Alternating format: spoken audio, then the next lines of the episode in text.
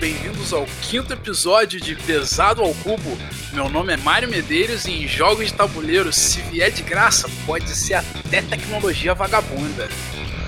Fala pessoal, aqui é João Amaral e no maior arquipélago do mundo, bom marujo come comida de micro-ondas. Muito bom, meu caro. E aí, jovem, vamos aquele nosso quadro clássico começando o nosso podcast, para quem já assistiu os outros episódios. As jogas da semana. O que, que você tem jogado, cara? Diz pra mim. Cara, essa quinzena aí foi bem fraca para mim de jogos. Meu celular quebrou no período, então a parte das partidas anotadas foram embora. Vou tentar lembrar o máximo aqui. Bom, primeiramente, é, joguei mais uma partida de 1879, não preciso me prolongar aqui, falamos da última vez. Continua excelente jogo, tomei uma pernada maior do que a última vez, então ainda preciso treinar bastante nele. Além disso, cara, joguei, jogamos aí uma vez nós dois e eu joguei novamente com três jogadores o Rhein River Trade. O Rhein que é um jogo aí de pura pura logística, acho que na mais seco possível, que é um jogo que os jogadores ele lembra bastante Panamax, em que o, você vai carregar containers em diversos transportes diferentes e esses transportes vão percorrer um caminho levando os, os seus goods para os seus containers para as cidades que eles querem entregar que você prometeu contratos. O que ele tem de diferente é que você tem vários transportes diferentes, avião, caminhão, é, navios e também trens e cara e tem transportes que param em alguns, não todas as cidades. Um jogo com bastante interação para quem gosta e tem aquela pegada do, do como eu falei do Panamax de você usar o transporte do outro e para poder fazer uma movimentação, esse tipo de coisa. Um jogo que me chamou a atenção, que ele é dos mesmos designs do Zangu, não cheguei a jogar o jogo, mas eu sei que é um jogo bem conhecido, Railroad Revolution. São dois jogos mais conhecidos aí do, do Marco Caneta e da Stefania Nicolini, que são os designers aí do, do High River Trade. E é um jogo que estava em promoção na Miniature Market, eu peguei no leilão daqui mesmo, mas valeu a pena conhecer. Achei bem diferente, acho que ele é bem seco, apesar de eu estar esperando um pouco mais dele, ainda preciso de mais uma partida para decidir se ele fica na, na coleção aí ou não. Além dele, joguei um Gales, é um jogo pouco conhecido. Gales é G-H-E-O-S. Gales é um, ele é um jogo bem bem levinho. Ele lembra um pouco aí uma pegada de Carcassonne, tá? Ele tem um tile placement, só que um tile placement com muita muita interação, tá? que você vai colocar os tiles no mapa, são tiles triangulares, que é uma coisa bem original, e os tiles vão formando ilhas. E toda vez que você forma uma ilha no jogo, você coloca uma tribo naquela ilha. E você vai poder pegar como se fossem influências naquela tribo, que eles chamam de pessoas, que é basicamente algumas maneiras que você vai pontuar. Ele tem muita interação porque você pode quebrar as ilhas no meio com o teu tile placement, causar guerra entre as tribos e até migrações. Um jogo de bastante interação, bem levinho, de dois a quatro jogadores. Mas, apesar de não ter sido para mim, sei que tem um público forte nesse jogo. É, além disso, tivemos aí uma joga recente, aí você vai poder falar um pouco também, jogamos juntos. Tivemos uma excelente partida de Black Angel. Black Angel, que, que confere em nosso Instagram, teve uma fotozinha a respeito. É, é dos mesmos designers do conhecido Troar, que é um clássico para mim dos jogos de tabuleiro. E a grande diferença para quem fala que Black Angel é Troar no espaço, eu concordo em grande parte, mas Black Angel tem alguns detalhes que faz dele único. E eu cheguei a vender meu Troar pro, pelo, depois que comprei o Black Angel, e hoje em dia eu confesso que eu fico. É, eu peso um pouco se eu compraria o Troar de novo ou não, porque para mim apesar de eles serem muito parecidos, é, ele tem as dinâmicas de você de ação feita por dados, de você poder pegar o dado do outro jogador e basicamente um, um você vai fazendo um combozinhos com os seus dados e cada vez pegando mais, bem parecido com o Troar. Mas eu, eu peso um pouco, é, agora estou na terceira ou quarta partida do Black Angel, se eu realmente prefiro ele, eu prefiro o Troar. Sei que você tem uma opinião boa a respeito disso, mas Sim, pois é, eu gosto muito mais do Black Angel, particularmente. Eu sempre gostei muito do Troar antes do lançamento do Black Angel. era um dos meus clássicos favoritos, mas com o lançamento do Black Angel, já na primeira partida, eu achei ele muito mais legal. E acho que diferente de você, né? Aparentemente tá, consegue visualizar mais diferenças entre os dois. Eu acho que os dois têm muito a mesma pegada, pelo menos pro meu gosto de jogo. Eu não consigo. O que eles têm de diferente não é o que me chama atenção. Eles têm coisas diferentes, mas não é o que me chama atenção num jogo. O que me chama atenção são as coisas que eles têm iguais, então eu acabo querendo sempre jogar só o que eu acho mais legal. Nesse caso, atualmente, é o Black Angel, que eu acho bem mais maneiro na mecânica dele. Depois eu dou mais uma comentada nele. É, além disso, jogamos The Great Zimbabwe, mais uma excelente partida. Primeira vez que a gente jogou com quatro jogadores, né? Primeira vez com quatro, sim. Então, é, assim, eu acho que o Zimbabwe, para mim, ele conseguiu. Eu, nessa partida com quatro, eu consegui fechar uma decisão se ele era o meu exploit preferido. E não é. Hum. Mas continua sendo uma excelente partida. E com quatro jogadores eu achei que ele rodou tão bem quanto com dois e com três jogadores, ele tem um aumento ali do mapa, né, e tudo mais. Zimbábue não vou me estender muito, já falamos bem a respeito no podcast, mas é, fiquei satisfeito que ele roda bem com dois jogadores, já joguei três jogadores e agora com quatro. Eu acho que eu não arriscaria com cinco, que cinco para mim é só party game. É, pois é, eu acho que a partida dele com 4 foi muito diferente das partidas anteriores que a gente tinha jogado.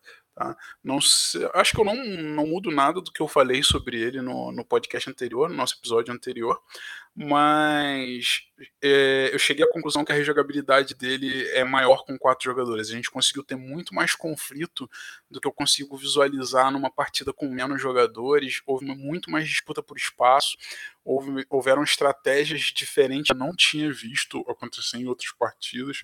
O Cirus quase ganhou com uma estratégia de baixa pontuação maravilhosa, foi bem legal de ver. Então, tudo isso que ele trouxe nessa partida para quatro jogadores me fez, eu acho que, gostar mais dele depois dessa última partida e gostar mais com quatro jogadores do que com os outros números de jogadores. Achei bem bacana. É, eu achei bem interessante, como você falou, ele mostrou. Com certeza isso também varia de acordo com o grupo, mas a nossa partida foi muito diferente das outras partidas que a gente teve. Provavelmente uma partida com low player count, ele tende mais a fazer uma estratégia mais conservadora, com o mapa mais apertado, normalmente com com menos jogadores, eu acho que a gente pode ter essa sensação realmente diferente. Ele mostrou um outro jogo, outro jogo que eu digo de, de como você mesmo falou, de rejogabilidade, mas para mim continua um jogo altíssimo, continua sendo provavelmente ali segundo ou terceiro spotter favorito. Para mim é o terceiro, para mim é o terceiro. E encerrando aí, tivemos uma partida de Pipeline X1, né, eu e você. É, fiquei feliz, foi a primeira partida de Pipeline, para dois jogadores. Pipeline a gente não conversou aqui ainda a respeito, mas Pipeline é um jogo que um dos grandes lançamentos de 2019. Muitos amigos aí consideram o melhor jogo de 2019. Fica aí, o pessoal compete junto com Barrage, eles lançaram juntos, entre outros jogos. Mas Pipeline é um jogo econômico apertadíssimo, que para quem gosta dessa, de, dessa sensação eu acho ele incrível. Provavelmente é um jogo que acho que vale a pena a gente falar aqui futuramente, que é um econômico pesado, sem sombra de dúvidas. O, uma coisa que foi interessante é que é um jogo que foi o primeiro jogo do designer, que é o Ryan Courtney, e foi um jogo que ele chegou com o pé na porta, com algumas coisas é, bem diferentes. Não, o, a parte bem mais diferente dele é a questão do que você tem um, você tem um puzzlezinho para você fazer a sua, a sua pipeline, né, que você vai construindo é, vários canos para refinar os óleos. O jogo tem três é, cores de óleo e você vai refinar esses óleos nas cores de cano diferentes. O que eu acho, na verdade, eu não acho que essa dinâmica dele é o que mais brilha no jogo. Eu acho que o jogo, na verdade, é aquilo que a gente conversa. Ele executa muito bem o conjunto de mecânicas que ele coloca o, a flutuação de preço de mercado, que é uma coisa que eu adoro, da maneira que ele faz, eu não gosto, por exemplo, de maneira geral, de, flutua de commodity speculation que seja por sorte, muitos jogos têm isso, que você vai rolar um dado ou puxar uma carta para variar uh, o preço do commodity. No pipeline não é. É exatamente a interação dos jogadores, quanto que um jogador vai comprar um determinado óleo, o outro jogador vai vender um determinado óleo. Eu acho que ele faz isso de maneira primorosa. A rejogabilidade, do jogo de você, cada, cada partida que você jogar, vão entrar com aquelas upgrades que a gente chama de tecnologias diferentes. O preço de você é, refinar o óleo é diferente em cada partida. Então, apesar de ser um jogo mega puzzle, que, que tirando a interação dos jogadores de, de você, que é forte, de quem vai comprar aquele pipe primeiro, ou quem vai comprar aquele tipo de recurso, o foco do jogo é realmente principalmente para mim, você conseguir otimizar aquela máquina de você fazer teus pipes, mas o tempo todo você tem que fazer uma estratégia diferente, porque todo jogo vai ser diferente nessa questão. Os preços vão ser diferentes, os tiles dos, dos canos vão ser diferentes. Então, apesar de ser um jogo que tem uma, algumas aberturas, vamos dizer assim, lembrando aí os, os grandes euros econômicos sem, sem sorte, eu acho que o Pipeline realmente desponta aí como um dos jo grandes jogos do ano de 2019. Eu acho que ele é bem bacana porque uma das coisas que eu acho que ele mais chama atenção é o fato de que ele é um jogo absurdamente curto, ele tem poucos turnos, poucas ações que você faz, mas ele é gratificante, ao contrário da maioria dos outros jogos curtos que eu já joguei na minha vida. Mesmo você fazendo poucas ações ao longo do jogo, eu não lembro quantos turnos são, mas acho que são, devem ser uns 15 turnos só, talvez até menos. E, e, em cada turno você faz uma ação ou duas, você pode pagar para fazer a secundária. Mas em 15 ações você consegue crescer muito no jogo, você consegue entregar muito. 18, 18. São 18, são 18 ações. Nessas 18 ações você consegue entregar muita coisa, você tem uma sensação de crescimento ao longo do jogo, diferente de alguns outros jogos que eu particularmente reclamo que eles são curtos de ações e meio que você não faz nada, cada ação entre aspas, diz que conta demais, mas eu não tenho a sensação de crescimento ali no jogo. É, fora o fato de que ele tem uma duração maravilhosa, o tempo de jogo é bem curto porque ele entrega, ele entrega um peso maravilhoso, uma profundidade muito boa, numa duração absurdamente ótima para esse tipo de jogo. Jogos pesados, assim, geralmente, quando uma pessoa fala de um jogo pesado, se a pessoa me desse a descrição de como é o jogo, de detalhes do jogo, sem falar o tempo de jogo, eu ia chutar aí 5, 6, 7 horas de jogo. E não, a gente jogou ontem, ontem uma partida X2 e a gente terminou, se eu não me engano, em duas horas. E eu acho que com mesmo com mais jogadores vai dar para fazer em três horas, talvez, um pouquinho mais, mas sem passar muito. Um jogo com uma profundidade maravilhosa pro tempo que ele leva. É isso aí. Isso aí foi meu jogo da semana, cara. O que, que você me conta? Então, não tive muita, muita coisa diferente. Basicamente, essa semana uh, joguei só contigo mesmo. Não, não tive outras jogos. Aí foi isso. A gente jogou esse Black Angel, maravilhoso jogo que eu acho fenomenal. Como eu já falei, melhor do que o Troar. Tá? Acho que o, o mais legal dele é que ele tem umas paradinhas. O que ele tem de diferente do Troc, pelo menos eu gosto muito, é a questão das tecnologias, que você tem um gridzinho de tecnologias e quando você encaixa uma tecnologia no seu grid, você empurra a tecnologia que estava ali para a direita ou para cima no seu grid. E elas vão formando um gridzinho de tecnologias multicolorido. E todo início de turno você pode colocar uma carta que é de uma das cores, né? existem três cores básicas no jogo que são as cores, as mesmas cores que aparecem nas tecnologias, são as cores que aparecem nas cartas na sua mão. Se você coloca uma carta numa linha ou numa coluna, você ativa todas as tecnologias daquela cor naquela linha ou naquela coluna. Isso é um dos detalhes do jogo que eu acho mais diferenciados, assim, mais legal, que chama mais legais, né? Que chamam atenção nele, apesar de não ser o foco do jogo de forma nenhuma, mas é muito interessantezinho. Tem alguns outros detalhes do jogo muito legais, mas não vou me estender muito, não é o foco aqui do podcast de hoje, mas Black Angel aí, uma baita surpresa, tá? De 2019 para mim. Foi melhor que o Troar para mim e continuo gostando muito dele. Não diria que tá no top 10, mas talvez, provavelmente, top 20 aí o Black Angel. Muito bom jogo.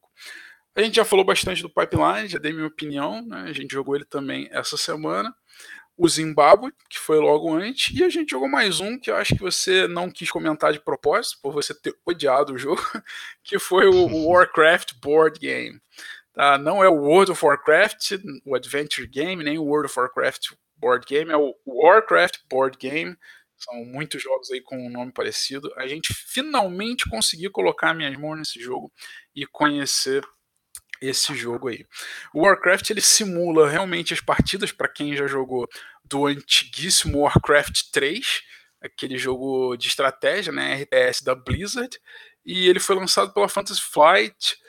Uh, só que ele tá fora de estoque há muitos anos já. Eu acho que a Fantasy Flight, se eu não me engano, perdeu os direitos de fabricar os jogos da Blizzard em 2008 ou 2009. E a partir daí você não encontra mais esse jogo para vender.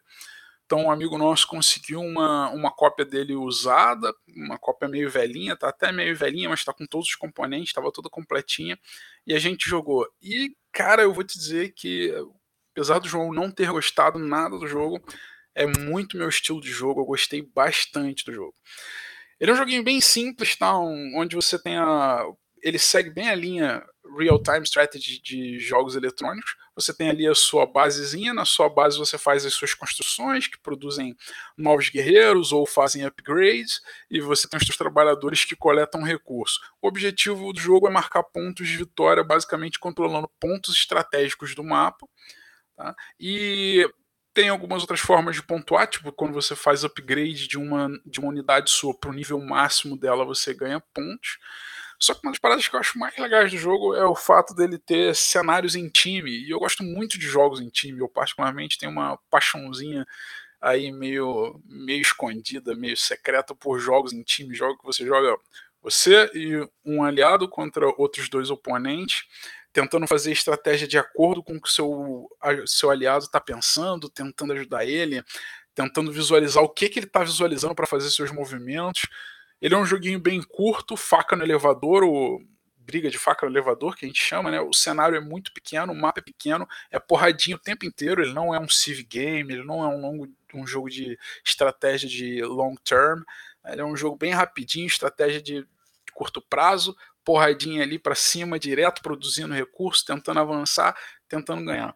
Um puta joguinho sensacional, rapidinho. O chato dele é que é caro se você quiser comprar, porque tá out of stock. Mas se você tiver a oportunidade de jogar, joga que ele é muito bacana. Se você gosta de Warcraft 3, então, caraca, ele é absurdamente nostálgico. Ele tem muitos detalhezinhos que lembram.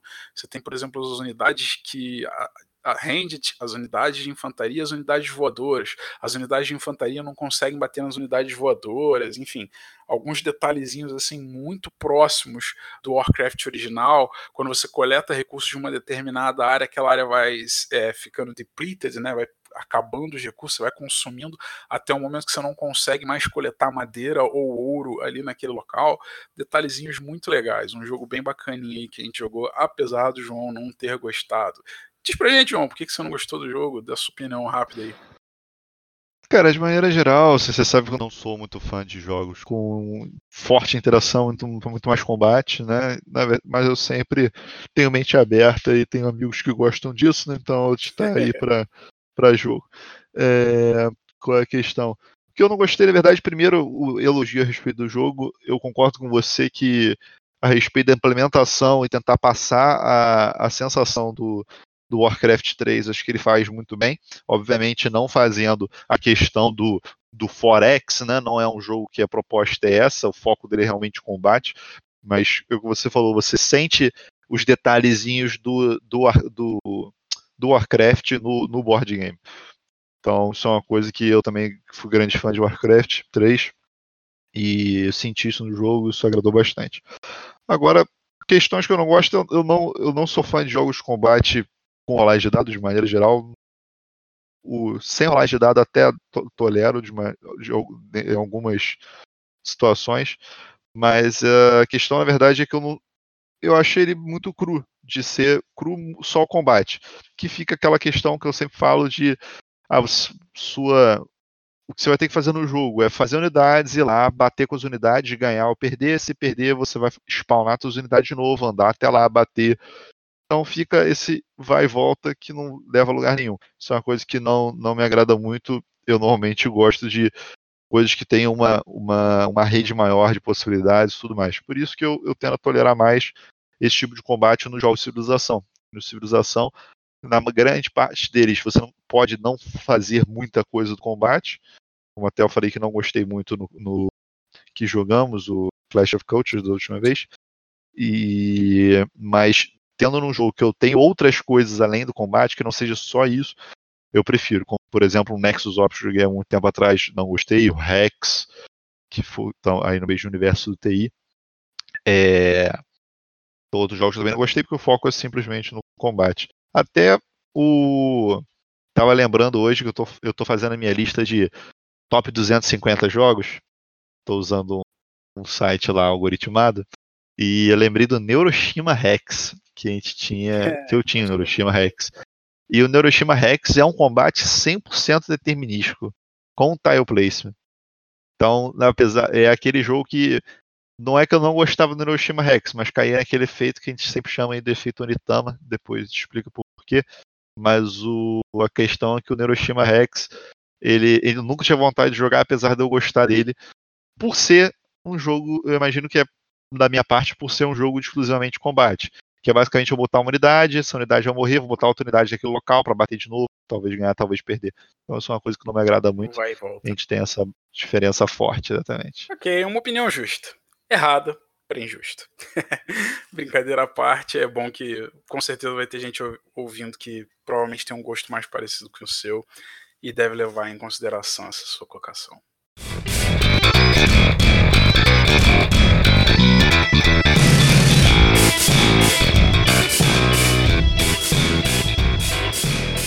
É isso aí, cara. Agora vamos para aquele quadro nosso de novidades. Que novidade que você está aí procurando, Mara? Alguma coisa nova, quente aí no BGG que você viu? Alguma campanha diferente no KS? Então, cara, nesse momento, nesse momento, não é exatamente novo. Eu não sei como é que esse jogo passou despercebido por mim por tanto tempo. Eu, eu vi alguns anúncios dele recentemente, mas aí, anúncios não, na verdade, chamadas, né, destaques dele no BGG, sessão de fotos, coisas assim, é o Tsukuyumi Full Moon Down. E aí que eu fui olhar e o jogo é de 2018. Rapaz, eu não sei se ele já lançou, eu fui procurar em lojas, eu não achei ele para vender em nenhuma loja. Não sei se teve, foi algum é, atraso de Kickstarter, alguma coisa que está prometida e ainda não foi entregue. Não, honestamente, assumo que eu não, não pesquisei tanto essa parte de disponibilidade do jogo. Eu fui mais olhar vídeos de review, é, dar uma olhada no, nos textos que a galera, o que, que a galera está dizendo do jogo, as regras e tudo mais. Tá? O Tsukuyomi é um jogo de. O que me chamou a atenção, principalmente nele, né, que ele é um jogo de facções assimétricas. E eu sou particularmente tarado por jogo de facções assimétricas. Root é um jogo no meu top 10, por exemplo, aí para quem conhece o famosíssimo Root, que foi lançado no Brasil recentemente, inclusive com a expansão. E o Tsukuyomi tem essa mesma pegada, facções totalmente assimétricas, tá? zero sorte no jogo.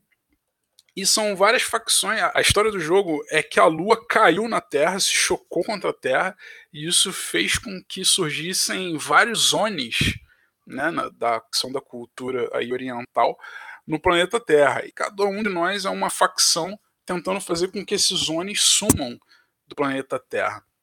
Né, tentando eliminar eles. É um jogo de basicamente controle de área, onde você tem cartinhas de objetivo, você ganha pontos cumprindo os objetivos, que são basicamente afastar os zones, mas os jogadores, ao mesmo tempo que eles estão tentando afastar os zones juntos, não é um jogo cooperativo nem semi-cooperativo, é um jogo totalmente competitivo. É quem conseguir afastar melhor aí os zones vai ganhar o jogo. É, não vou dar muitos detalhes de regra, não é o foco do podcast de hoje, mas um jogo que me chamou bastante atenção. Se você que está ouvindo aí quiser dar uma olhada, tem uns vídeos de regra bem bacanas. As regras do jogo parecem ser bem legais, me chamaram muita atenção. Se você gosta de controle de área, gosta de Dudes on the Map, ele tem muito Dudes on the Map. A arte do jogo é absurdamente linda.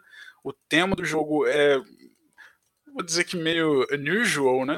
Mas meio estranho, mas é legal, bem bacana, se encaixa ali legal.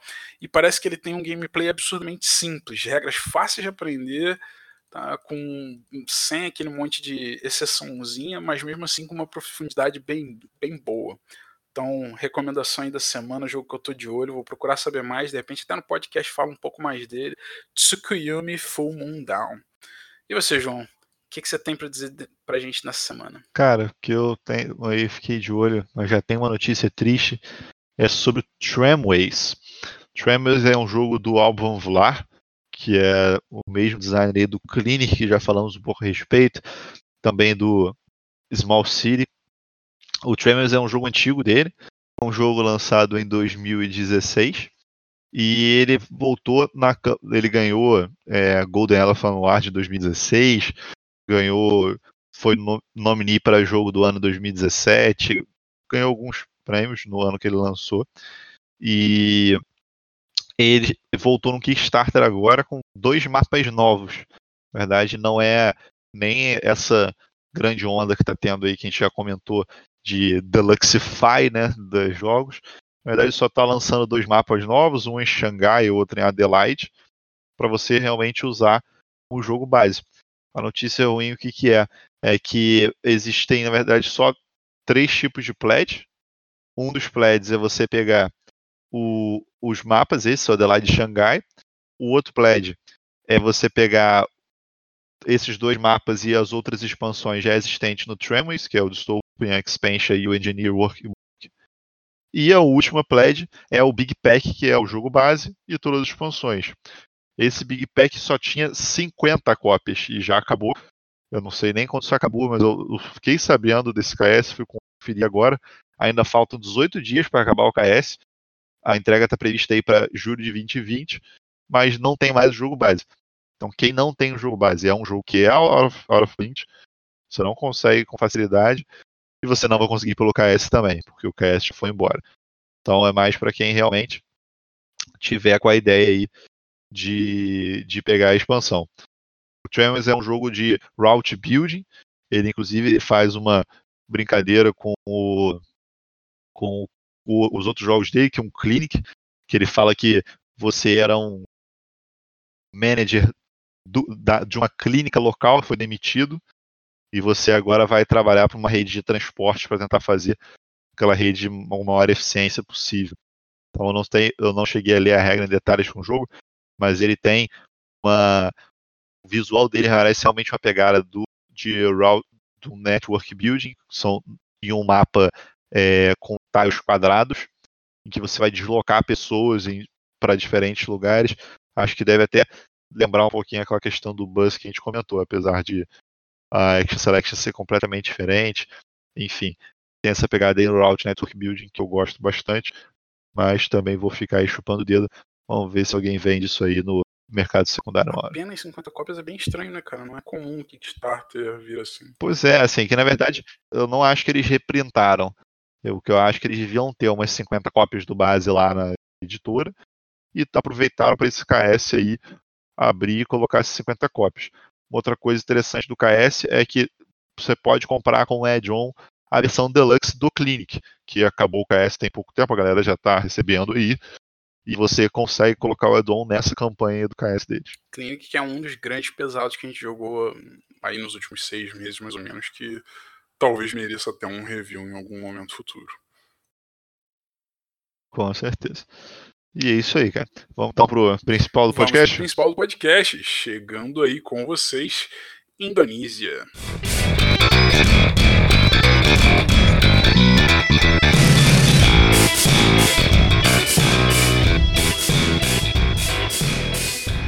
Indonésia. Indonésia, mais um jogo da Exploter. Como vocês sabem, está fazendo aí essa sessão de Exploter Games. Os designers são os mesmos sempre, vocês já devem estar tá cansados de ouvir a gente falar e provavelmente falar errado, que é o Jaren Duman e o Joris Wirzinga. Os nomes bem esquisitos aí dos caras da Exploter. Tá? Uma grande produção deles, um jogo antigo deles, tá? 2005, acho que é um dos mais antigos da Exploter, dentre os grandes jogos da Exploter. Uhum, uhum, os mais antigos do... é, o jogo já tem duas edições, já tem duas edições com três prints no total, né? Teve um 2005, 2006 e aí ele foi relançado, na verdade as pessoas conheceram mais o Indonésia até o mesmo com essa segunda edição que é de 2016 que o jogo ficou desde 2006 a 2016 sem ter uma nova edição. Cacetada. Bom, atualmente ele está no rank overall aí do BGG em 203. Ele é o segundo melhor exploiter posicionado no BGG, é a opinião geral da galera. Ele é o segundo melhor exploiter. Segundo a minha opinião, pessoal, também considero ele o segundo melhor exploiter, para mim logo atrás aí do Antiquity. E atualmente o BGG marca ele como tendo peso 3,99. Concorda, João? Cara, concordo, apesar de 3,99 ser uma coisa difícil de quantificar, né? Mas eu acho que ele está realmente ali no 4, seguindo um pouco aquelas coisas que a gente já comentou, né, de os jogos em esporte em geral, ele tem uma quantidade de regra importante, que é o caso do Indonésia, apesar de é, o fluxo dele ser bem tranquilo, a gente vai falar disso mais para frente, mas o conjunto das regras e o jeito que elas interagem entre si é o que eu acho que é o principal causa-peso para esse jogo. Além do que, o grande peso para mim são os leilões. O jogo de leilão é uma coisa que eu particularmente não sou grande fã, apesar de, de jogar alguns deles e gostar, né? Fui apresentado pela primeira vez com arte moderna que você me apresentou, mas o, os jogos de leilão, eu em geral tenho bastante dificuldade de definir o valor de, dos leilões. Indonésia, para mim, é o mais overwhelming deles. Indonésia, você vai fazer leilão de companhias que vão produzir determinados recursos, vão vender e gerar dinheiro. É um jogo estritamente econômico. Então, tem a minha cara, mas é um jogo que não dá para mim. Pois é, é, ele tem uma. Eu acho que uma das coisas que traz o peso para ele, talvez isso não seja muito certo de se dizer, mas é o fato que o manual dele, primeiramente, é muito mal escrito. Eu acho que é um dos piores manuais da Splotter, tá? A gente tem elogiado aí. Eu lembro que a gente elogiou do Zimbábue, do Zimbábue é bem escrito, do Futchen é maravilhosamente bem escrito o Indonésia provavelmente é o pior manual do Splotter e eu acho que isso traz o peso à experiência. Quando você joga a primeira partida, depois de ter lido aquele manual, ou quando você está ensinando a galera e alguém faz uma pergunta e você não sabe a resposta, você vai procurar no manual aquela resposta.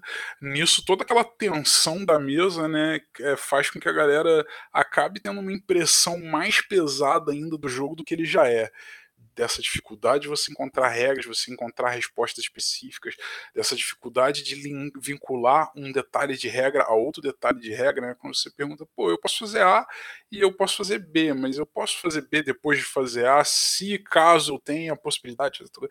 Essas dúvidas esquisitas que surgem, que sempre tem algum jogador que traz no meio do jogo, ele traz muitas. Eu acho que são um dos principais fatores da galera considerar ele pesado. Eu acredito que quando se você tiver muitas partidas de Indonésia, ele vai acabar tendo um fluxo bem tranquilo de jogo, bem mais tranquilo do que ele aparenta ter assim na primeira visualização. Ele assusta um pouco mais do que ele é, na minha humilde opinião. Eu diria que o peso dele está em torno de 3.5, 3.7. Não concordo com um 4 aí do BGG não, mas novamente, acho que ele é um pouco acima por causa desses detalhes. Sim. Falando um pouco das mecânicas, cara, de maneira geral, eu acho que dos Exploiter aí grandes são que o BGG colocou as mecânicas mais enxutas e eu concordo com as mecânicas, grande parte deles. O foco dele principal é, como eu falei, é o auction, na verdade, não é o foco principal do jogo, mas é o que ganha o jogo, vamos dizer assim. Que a gente vai explicar como é que vai ser a dinâmica do jogo, mas o leilão tem um fator muito forte nesse jogo. E o pick up and deliver que basicamente em Indonésia, que é um arquipélago de ilhas, você vai, trans, você vai, produzir, vai ter várias fábricas, né, você vai produzir recursos diferentes em determinados locais, e as cidades vão querer consumir aqueles recursos. Então você vai usar os seus navios ou de outros jogadores para poder levar esses recursos nessas cidades e ganhar dinheiro com as fábricas. Então, com certeza, são os, os principais deles. Colocam também stockholding, que eu discordo, não tenho nada a respeito de stockholding. O que ele tem na minha ideia, na minha ideia é um, uma alteração de valuation de companhias. Por essa questão do leilão, vocês vão entender mais para frente como é que funciona, as companhias trocam de mão de maneira muito forte, né, de jogador, mas não é uma troca de mão de estoque. Você não tem porções de companhia, esse estoque não flutua com os 8xx, por exemplo, numa tabela que fica variando a valuation dela. E por isso que, inclusive, é um, um auction ou é uma é, é uma compra que eu tenho bastante dificuldade, porque é uma compra, vamos dizer assim, abstrata em que você tem que pensar o que, que aquilo vai te gerar no futuro e não é um valor definido, tipo, ah, essa ação está valendo tanto. Isso desconta um pouco dessa parte de stock holding. E colocaram aqui também área majority e área influence. Não sei muito bem o que quiseram dizer com essa mecânica no Indonesia. O que, que você acha? Caralho, majority area influence deve ser a questão de você ter quando você tem os recursos no tabuleiro e você Uh, dependendo de quantos recursos você controla, é a quantidade que você consegue entregar, mas nem toda fábrica aceita recursos. Né? Não, acho que não, acho que eu tô falando muita merda. Enfim, não ficou legal. Não sei a explicação, não tenho a mínima ideia de por que, que tem área majority area influence nesse jogo. Pois é, então acho que o recado do dia é que ele fica aí no Network Building e o Auction, pra mim, realmente são as partes são, mais fortes. São definitivamente as mecânicas mais importantes do jogo. Falando agora de componentes, cara, uma coisa que esse uma vantagem nesse jogo é que eu joguei, eu tive a segunda edição dele, que é a edição mais nova, essa que a gente comentou aí de 2015, se não me engano. E eu joguei, a última vez que eu joguei foi com a edição antiga, de um amigo nosso que tem jogos bastante antigos, ele tinha o Indonesia edição antiga. Então, a gente vai poder passar um pouco para vocês essa diferença de uma para outra. A respeito de componentes, para mim, a edição mais nova a edição de 2015, ela melhora alguns componentes em relação à edição de 2005. Não necessariamente isso melhora a jogabilidade. Vocês vão entender por quê. Mas basicamente na edição nova a gente tem alguns tokens de madeira que representam recursos e os outros são basicamente cardboard de madeira em geral. É um cardboard de uma qualidade ok, segue um pouco aquele padrão Splotter, nada absurdo, as peças de madeira são bonitinhas, elas têm os formatos dos recursos, só que elas são extremamente grandes. Uma das coisas que eu tenho em relação ao design gráfico do jogo, que vamos falar mais para frente, é que as peças, os componentes, atrapalham um pouco em relação ao design gráfico. Além disso, as cidadezinhas são uns tokenzinhos bem bonitinhos, que não lembram em nada uma cidade, mas são tokens. Exatamente. Não lembram nada uma cidade, mas são tokens bonitos. Não tem nada a reclamar em relação a componentes, eles são realmente, eu diria, na média, nada muito além disso. É, não sei a edição que você jogou mais nova, eu só joguei a edição mais antiga, eu joguei três vezes o jogo, as três vezes com a edição mais antiga. E eu acho o componente da edição antiga bem ruins. Ele tem um player aid que é quase uma folha de papel, um pouquinho mais grossa, a gramatura deve ser uma gramatura aí de duas folhas de papel. A gramaturazinha bem baixa, um negócio bem fraquinho, baixa resistência, mofa muito fácil aquilo, rasga muito fácil, se cair uma gotinha de água, estraga muito fácil. É um componentezinho bem vagabundo. Uh, as fichinhas dos recursos também não são de gramatura alta, são de gramatura menor que a, do, que a dos outros jogos da Exploiter. Tá? Elas são mais finas do que o Antiquity, são mais finas que as do Roads and Bolts, são os mais finos de todos dessa edição que eu joguei. E o tabuleiro é esquisito, visualmente feio de visualizar, no sentido de sujo, sabe? É difícil você enxergar as cidades, que área é determinada área, o nome de uma cidade, tá, de uma região, está representando qual parte ali do mapa. É um pouco difícil de visualizar isso. Eu, particularmente, apesar de ser o segundo melhor exploiter para mim em jogabilidade, é o pior em qualidade de componentes, assim, disparado. Em relação à disponibilidade, cara, é, eu dei uma olhada aqui, apesar dessa última edição de 2015, é um jogo dificílimo de achar. Todos os Exploiter, como grande parte dos jogos que a gente fala aqui, é, não tem disponível nenhuma loja que eu tenha visto, seguindo aí a partir do Board Game Prices, é, que é um local legal de procurar jogos aí ao. Acredito que não se, ainda tem alguns do BGG Store, não acredito que seja muito difícil conseguir no mercado secundário, mas vai pagar um precinho aí um pouquinho salgado pelo menos vai conseguir essa segunda edição, que os componentes, como eu falei, são um pouquinho melhores, mas para mim eles atrapalham um pouco na jogabilidade. É que a gente fala 2015 como se fosse há pouco tempo atrás, né, velho? Mas 2015 já são 5 anos. Pois é, tá ficando velho. Já... A gente tá ficando velho, é foda. 2015 já tem muito tempo, cara. Fala aí Bom, vamos manual. lá, falando rapidamente do manual, tá? É eu já citei um pouco, um pouco antes aí no podcast, o manual dele eu acho muito mal escrito, bem mal organizado, um dos piores manuais da Splotter. Primeiro que o manual, pelo menos dessa edição que a gente pegou, ele. Eu não vou dizer que ele é preto e branco, mas ele é muito sem cor, sem vida. Ele é meio esquisito, visualmente ele é estranho de olhar. Tá? Ele, quando ele mostra exemplos de imagens do tabuleiro, é pior ainda, porque o tabuleiro também é sem cor e sem vida, e você fica meio perdido ali para tentar achar as diferentes seções do manual. Ele vem escrito na ordem do turno, padrão. É um manual curto, se eu não me engano, ele tem apenas oito páginas, tá? Sendo que a última página é só aquela, aqueles strategy hints. Na verdade, são dez páginas, perdão. A última página são só strategy hints, não é nada demais. Então, na verdade, você vai ter aí nove páginas de regra. As regras deles são curtas, não tem muitos, mas elas são confusas, escritas de um jeito esquisito e difíceis de se achar se você estiver procurando algum detalhe específico da regra.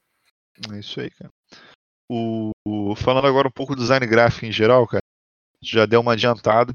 Mas para mim, dos plotters todos, ele tem o pior design gráfico. Começando é, em algumas questões, lembrando aí o design gráfico, a gente tenta sempre analisar que a arte do jogo beneficia na jogabilidade. E para mim, o Indonesia ele peca em muitos detalhes. Primeiramente, que eu acho que eles tentaram é, um pouco em contramão que a Spotter costuma fazer. Eles tentaram fazer um tabuleiro bonito, vamos dizer assim, que lembra um mapa envelhecido, sendo fiel ao arquipélago da, que forma a Indonésia. Então você tem todas as ilhazinhas, tem a proporção de tamanho delas. Só que essas ilhas, é, que dividem os diversos territórios, elas são muito pequenas. Então, às vezes, você tem uma ilha que você vai colocar um recurso em cima dela, que a gente vai falar mais a respeito da jogabilidade para frente, mas os tokens dos recursos das indústrias elas ficam nas diversas regiões. E tem ilhas, tem ilhas que o território é tão pequeno em que o, quando você coloca um tile de, de indústria, vamos dizer assim, de produtor daquele recurso, você cobre aquela região completa, inclusive você tem dificuldade de visualizar qual região que é aquilo. Então isso para mim foi completamente em contramão a Exploiter, que como a gente já falou, às vezes tem uma coisa que parece um protótipo, tipo um food chain, que você é uma coisa que é feia de olhar, mas você entende é, porque aquilo foi feito e aquilo beneficia o gameplay de maneira geral. Para mim, o Indonesia, eles simplesmente, não vou dizer que esqueceram porque fizeram o Indonesia bem antes, né? Mas eles abstraíram essa ideia, em geral, de, de realmente fazer que aquilo funcionasse melhor. Além disso, é, vale. Literalmente existem tem pedaços no mapa que o tamanho da região é menor do que o tamanho do token que você tem que colocar. Sim. Ele cobre a região e sobra um pouco de espaço para lado. Literalmente, literalmente. Exatamente. Inclusive, além disso, essa questão das regiões lembra um pouco é, aquela questão até do War antigo, de que você pega uma carta, lê o nome da carta e não consegue identificar onde aquela carta é no mapa. Ele tem uma diagramação das cartas que tenta ajudar um pouco, mas mesmo assim, as regiões sendo pequenas, traz uma grande dificuldade de perceber isso. Em relação à segunda edição, nessa mais nova que eu falei, é, os recursos eles fizeram em madeira, o que torna um pouquinho uma sensação tátil melhor e melhor de mexer, só que os recursos são enormes, são tokens de madeira maiores do que os outros já eram. Então, apesar de ficar mais fácil, às vezes, de visualizar a rota que você tem que fazer, os recursos dificultam mais ainda de visualizar essas ilhas pequenas, que eu acho que é o principal problema do design gráfico do jogo. É, eles, eu acho que eles pecaram muito, podiam ter caprichado um pouquinho mais, principalmente nessa nova edição.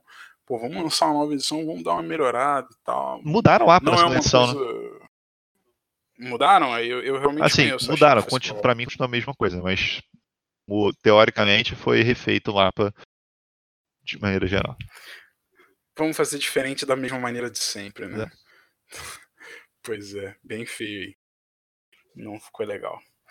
Bom, então agora vamos ao jogo em si. Bom, Indonesia é um jogo de 2 a 5 jogadores, onde cada um dos jogadores está tentando conseguir a maior quantidade de dinheiro possível. Nesse jogo, a gente vai tentar conseguir esse dinheiro, basicamente construindo companhias de produção de recursos e com, com companhias de navegação. onde a gente vai tentar produzir a maior quantidade de recursos possíveis para serem carregados até as cidades, com o objetivo de aumentar o tamanho dessas cidades para que elas recebam mais recursos, aumentar também as nossas companhias para que elas possam produzir mais recursos e entrar nesse ciclo de entrega de recursos, onde a gente consiga fabricar a maior quantidade de dinheiro possível. O tchan do jogo, o twist do jogo, é o fato de que as companhias podem fazer merge. Então, se eu tenho uma, uma companhia que produz, por exemplo, arroz, e você também tem uma companhia que produz arroz, eu posso tentar fazer um merge da minha companhia com a sua, tornando essas duas companhias uma companhia só literalmente eu vou fazer, eu vou roubar, eu vou fazer um hostile takeover da sua companhia para mim, aumentando o tamanho da, da minha companhia, ela vai se tornar uma companhia de tamanho 2, produzindo uma quantidade maior de recursos, tá? e basicamente a única coisa que você vai receber em troca é um pouquinho de dinheiro, o valor da companhia, da sua companhia, no momento em que o hostile takeover foi feito. O bacana do jogo são as jogadas onde as tomadas de decisões dos jogadores sobre essas merges de companhias é o que dá o tchan bacana do jogo, conforme a gente vai explicar quando a gente for falar das regras desse pedaço. Então, a Indonésia, cara, o fluxo de jogo é bem claro, você consegue seguir no PlayRage, acho que não tem nenhuma dificuldade em relação a isso. Primeira questão é, é verificada uma nova era, que é uma fase que nem sempre vai ter, mas a gente vai saber ah, se a era vai ser desencadeada é se não existirem companhias para poderem ser pegas naquele, naquela era, ou se só tiver companhias de um tipo. Então a gente vai ter vários recursos diferentes em Indonésia. A gente tem companhias que vão produzir é, arroz, companhias que vão produzir óleo, até companhias que vão produzir siap, saiji, que é comida de microondas. É, nessas companhias que os jogadores vão pegando ao longo do jogo, se por acaso acontecer a situação que eu falei, não ter nenhuma para ser pega ou a ter apenas um tipo, é desencadeado uma nova era. Depois disso, é, uma, é a fase de, do primeiro bid do jogo, que é um bid por turn order. Esse bid por turn order é bem simples. Os jogadores vão dizer quanto eles querem dar. Quem der o maior bid vai ser o primeiro jogador, e assim sucessivamente, sem muito mistério. Depois disso, vem a fase de merges. A fase de merges ela vai acontecer quando, se o jogador puder fazer o merge, que eu vou falar mais para frente quando isso vai acontecer, um jogador na vez dele pode declarar que duas companhias vão se fusionar, que é exatamente o merge. Essas companhias podem ser do mesmo tipo, normalmente vão ser, por exemplo, duas companhias de arroz, ou temos também companhias de navios, que são que vão fazer os transportes dos recursos. Então, às vezes, o foco do, dos jogadores ou vai ser produzindo os recursos ou transportando os recursos de maneira geral. Então, nessa fase de merge, você vai poder anunciar a fusão de companhias, e a grande pegada é que as companhias não necessariamente sejam suas.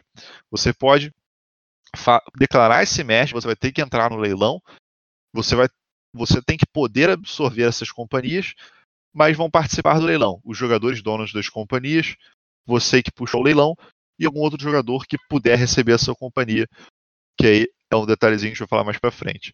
Então, essa fase de merge, com certeza a fase mais difícil do jogo ser pensada, é aberto um bid, mais um bid, agora de maneira aberta, que os jogadores vão tentar avaliar quanto que aquela, quanto que aquela fusão vai valer.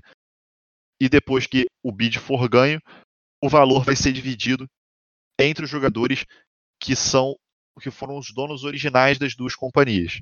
Não é dividido de maneira igual, uma vez que uma fusão de duas companhias de arroz podem ser feita com uma companhia que está muito bem espalhada no mapa e outra pouco espalhada no mapa a distribuição da quantia que os jogadores ganham é proporcional ao tamanho da companhia. É feito um cálculo baseado nisso.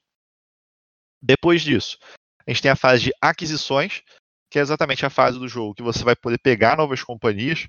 Como eu falei, no começo de cada era são semeadas novas companhias no mapa, e nessa fase de aquisições os jogadores vão poder pegar companhias novas e começá-las do zero, dizendo assim.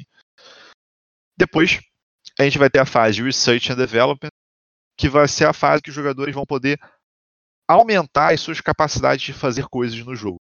É como se fosse pegar uma nova tecnologia. Só que essa fase é a fase que não custa nada. A única questão é que você vai fazer uma vez por turno. Então você tem que programar em que momento que aquilo vai ser mais interessante.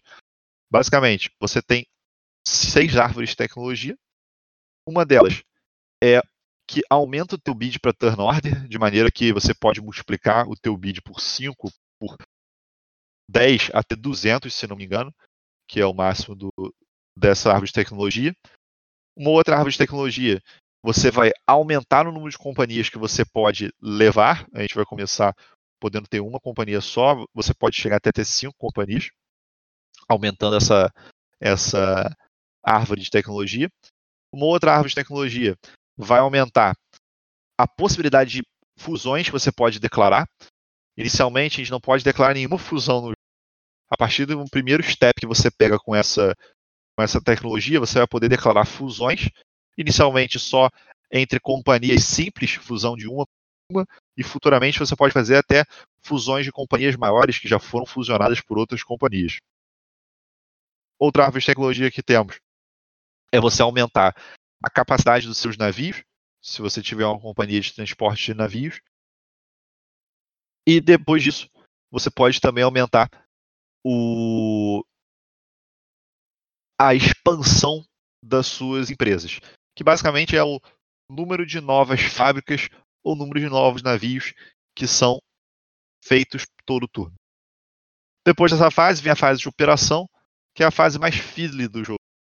Na fase de operação, as fábricas vão produzir e você vai querer fazer com que cada recurso chegue a uma cidade.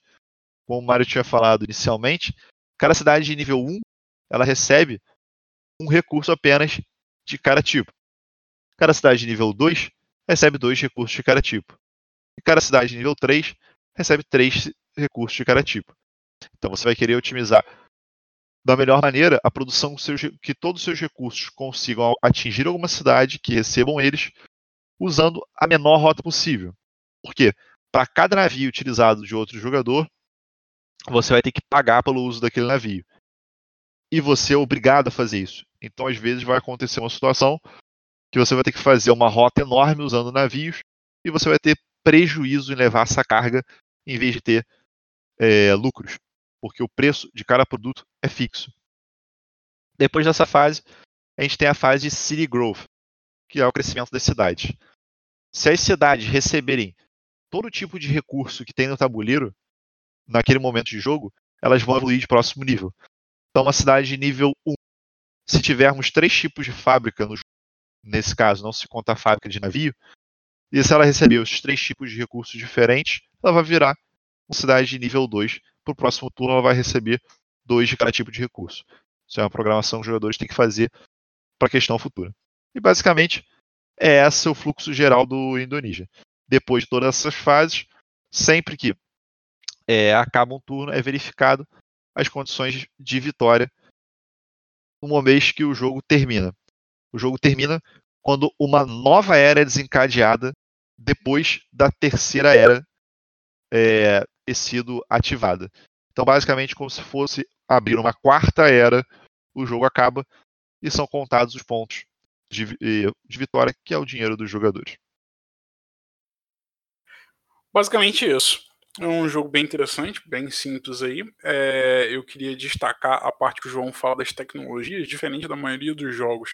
Ele é um jogo onde as tecnologias são de graça, todo turno cada jogador vai ganhar uma tecnologia. É de graça, você vai ganhar, você não tem por que recusar.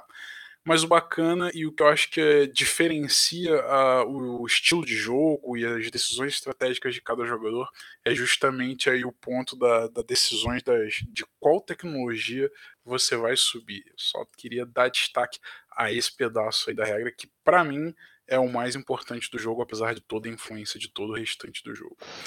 Mas vamos lá. O que, que você acha que o jogo tem de pró imparcialmente falando, João, não sei se é sua opinião pessoal, o que, que ele tem de bom? Cara, para mim o que ele tem de bom é que o leilão dele, apesar de ser a parte que depois vão falar das opiniões pessoais, os que eu menos gosto, é, o que faz não gostar do jogo, eu acho o leilão dele primor. É como você falou um pouco em relação ao Food Chain da última vez.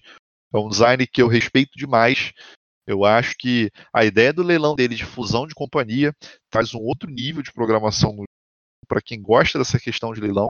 Acho que é realmente um jogo obrigatório para ser jogado para quem é fã aí de arte moderna, The States e outros grandes jogos de leilão. É, para mim, esse é o grande, grande ponto positivo dele. Acho o pick-up and deliver dele, falando um pouco até do contra imparcial, bem seco, não tem grandes programações, é realmente uma demanda de cada cidade progressão. O que eu falaria principalmente do, do contra dele é que ele tem uma duração razoável, não é um dos jogos rápidos da Exploiter, então é, é um jogo que você tem, ele tem um efeito snowball razoável, você tem, se você não está indo legal no jogo, você não vai ter capital, você não tendo capital, você não vai conseguir é, fazer o merge de maneira efetiva das companhias, conseguir dar o bid efetivo das, das melhores companhias. Apesar de todo turno, você vai. Você, a, aquisição das companhias do zero, né, que é aquela fase das acquisitions, ela não custar, você começar a companhia do zero, vamos dizer assim, no segundo ou terceiro turno, dificilmente você vai conseguir ultrapassar uma companhia que está muito forte. Provavelmente o jogador vai fazer um mesh dessa sua companhia, vai incorporar ela e você vai rodar. O que, você acha? Concordo contigo nessa questão das, da, da possibilidade de um jogador ficar enrolado para conseguir jogar. Se ele tiver um, primeiro ou segundo turno ruins, ele pode ter muita dificuldade de se recuperar. Isso pode ser frustrante. Acho que isso é um ponto razoavelmente negativo aí do jogo de forma imparcial. Tá?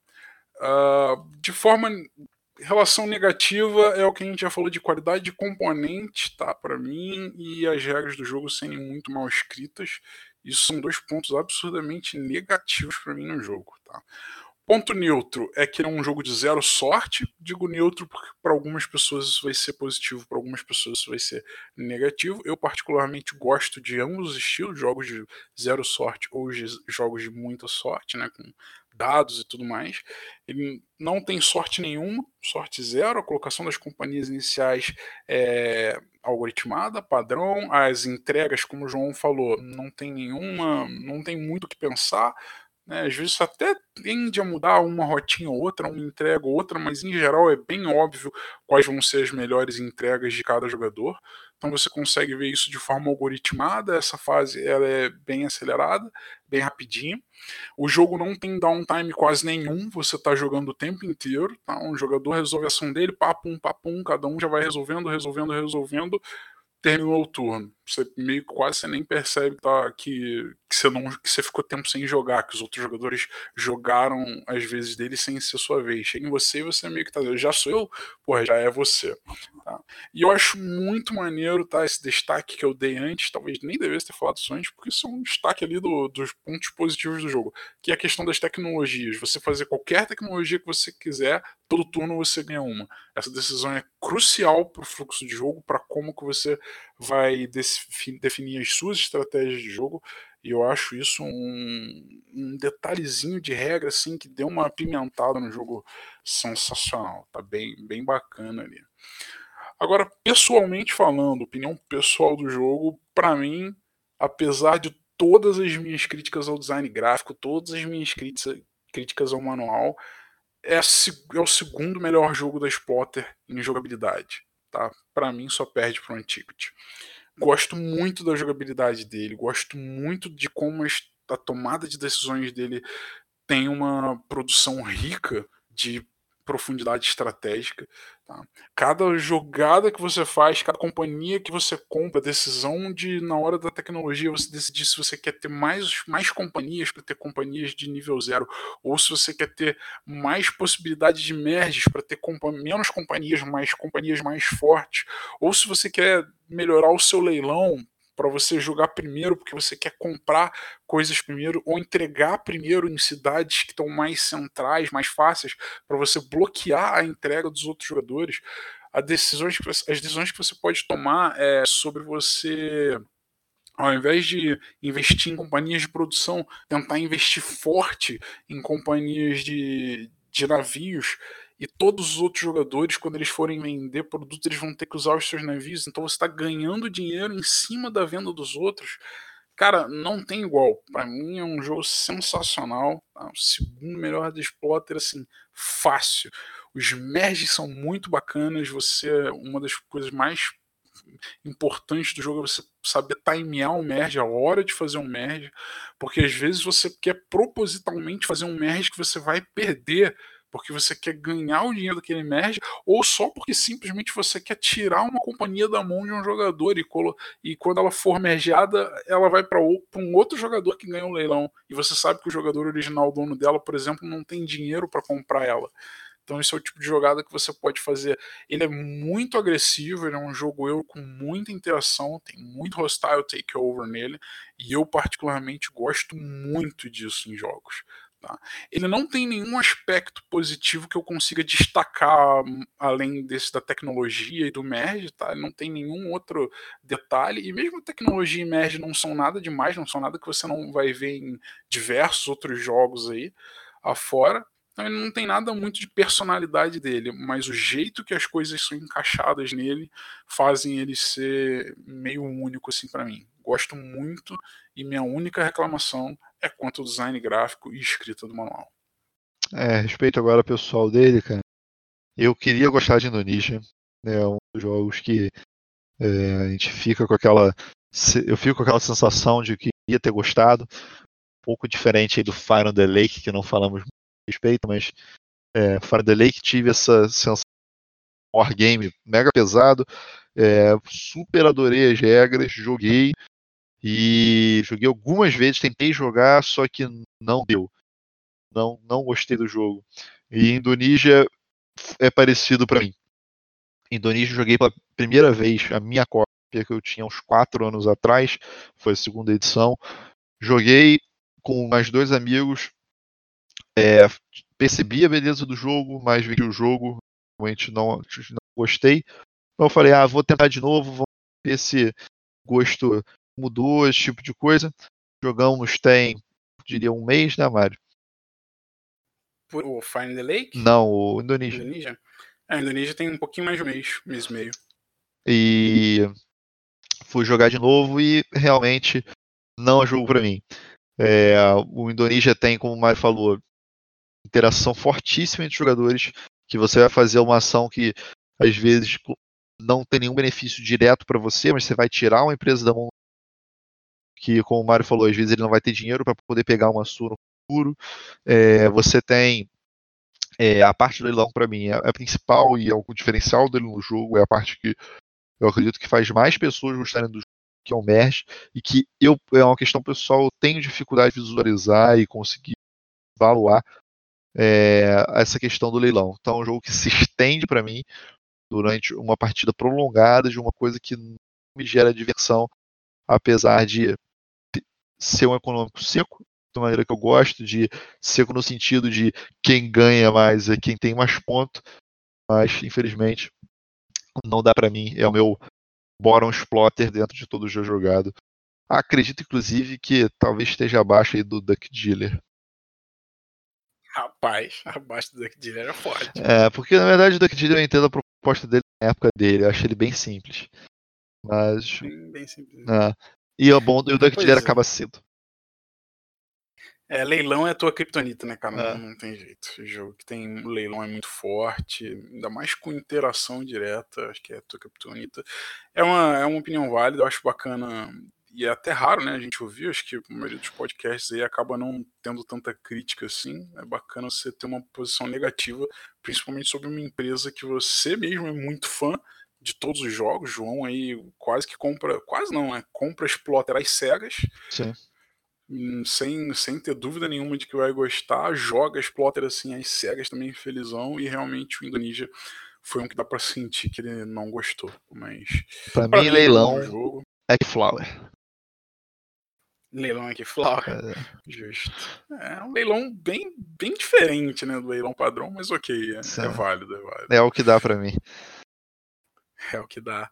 Show de bola. Bom, pessoal, ficamos por aqui. Esse foi mais um Pesado ao Cubo. João. É isso aí, pessoal. Obrigado aí mais uma vez. Agora, como a gente sempre fala no final, novidades. Além do Instagram, que quem já segue a gente já via os nossos postagens que a gente faz jogo da semana. A gente sempre está colocando podcast ali também. Quem não segue ainda, segue lá a gente, que a gente vai ter as novidades, a gente bate um papo, comenta a respeito dos jogos. A gente também agora está na Ludopédia. Demoramos Finalmente bastante para conseguir. É, demoramos bastante para conseguir falar com o pessoal. É, mas agora tá lá é, online. Vamos sempre lançar os episódios por lá, também pelo Spotify, que a gente sabe que é, que é tranquilo de ouvir. E sempre comentem, pessoal. Agora na Ludopédia é mais fácil de a gente conseguir fazer um fórum, discutir as coisas, saber de que, que jogos que, que vocês estão afim de falar. O próximo episódio vai ser o último episódio Splotter, falar aí sobre Roads and Boats.